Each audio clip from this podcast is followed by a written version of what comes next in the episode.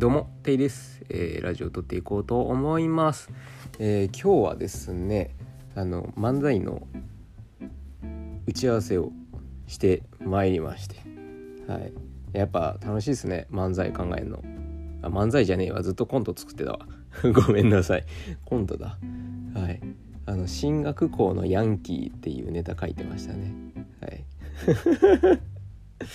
あのヤンキーなのにすげえ優等生じゃないことを怒るみたいな。てめえ何ガム吐いてんだよつって。紙に包んでそれでゴミ箱に捨てろよみたいな感じですね。はい。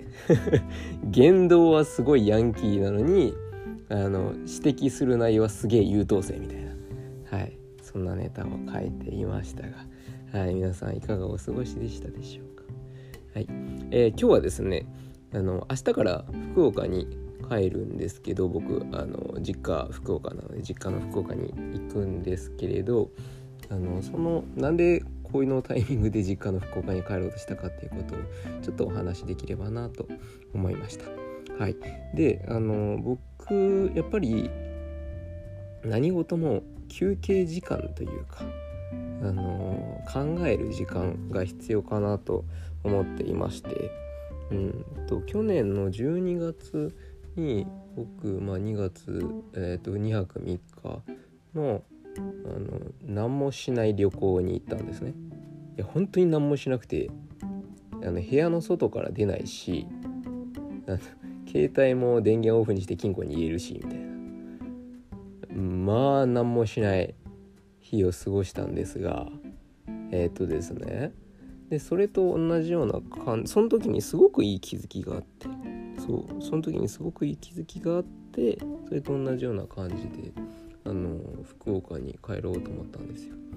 でえっとねやっぱこの1月から3月にかけて僕の中ですごく大きなあの時間だったなと思っていて例えば TikTok であのフォロワー数ガンガンに増えて今2万ちょっといるんですけどでそれで事務所の所属にもなりましたしであとあの SNS の講師をあとあさってで1回で終わりか。あさってで終わりなんですけどあのそのまあ区切りっていうのもそうですし。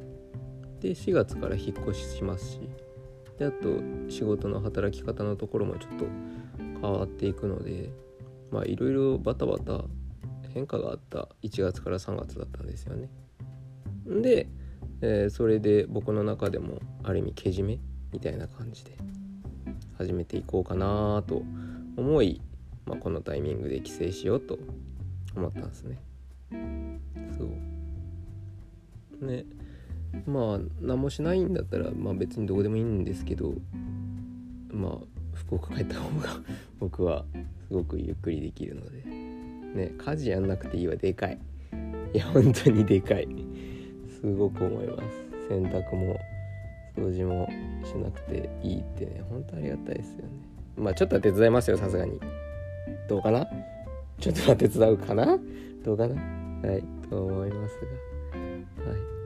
ね休憩時間ないと自分のことを思い出せないし。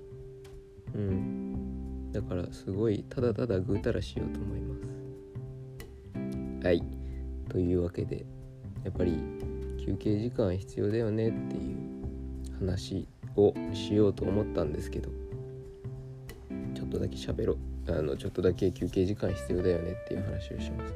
今あの1日に触れる情報え、ー、と日本人だか世界の人だか分かんないですけど1日に触れる情報がえっ、ー、と平安時代の人が一生で触れる情報みたいななんかそういうニュースがございましてニュースなんか記事だか。なんかインターネットとかあとテレビとかあと仕事もそうですけどいっぱい情報がバーって舞い込んでくるじゃないですか。新聞もそう SNS もそうあのよくわかんない DM もそうですよね。バーって情報が来るんですよ。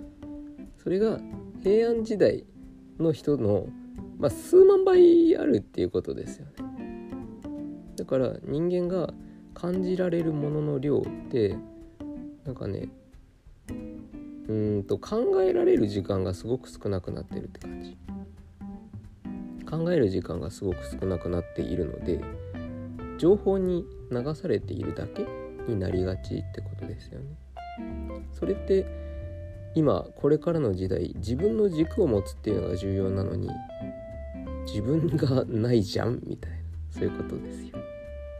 というのであのまあ何もしない時間って必要だよねっていうそうすごく僕は思ってます。で僕が本当にうんと受験の時もそうだし東大入ってからもそうだし社会人になってからもそうなんですけど新しい情報を入れたがりなんですよね僕がね。情報に触れるのが好きで、まあ、だからこそこういう休み時間何も情報に触れない時間って重要なんだろうなと思ってます、まあ、なので僕本当携帯の電源切りそうなんであのその点はお許しくださいって感じです。はい。ではではこんな感じで、え今日も聞いていただきありがとうございます。ではではまたお会いしましょう。じゃあね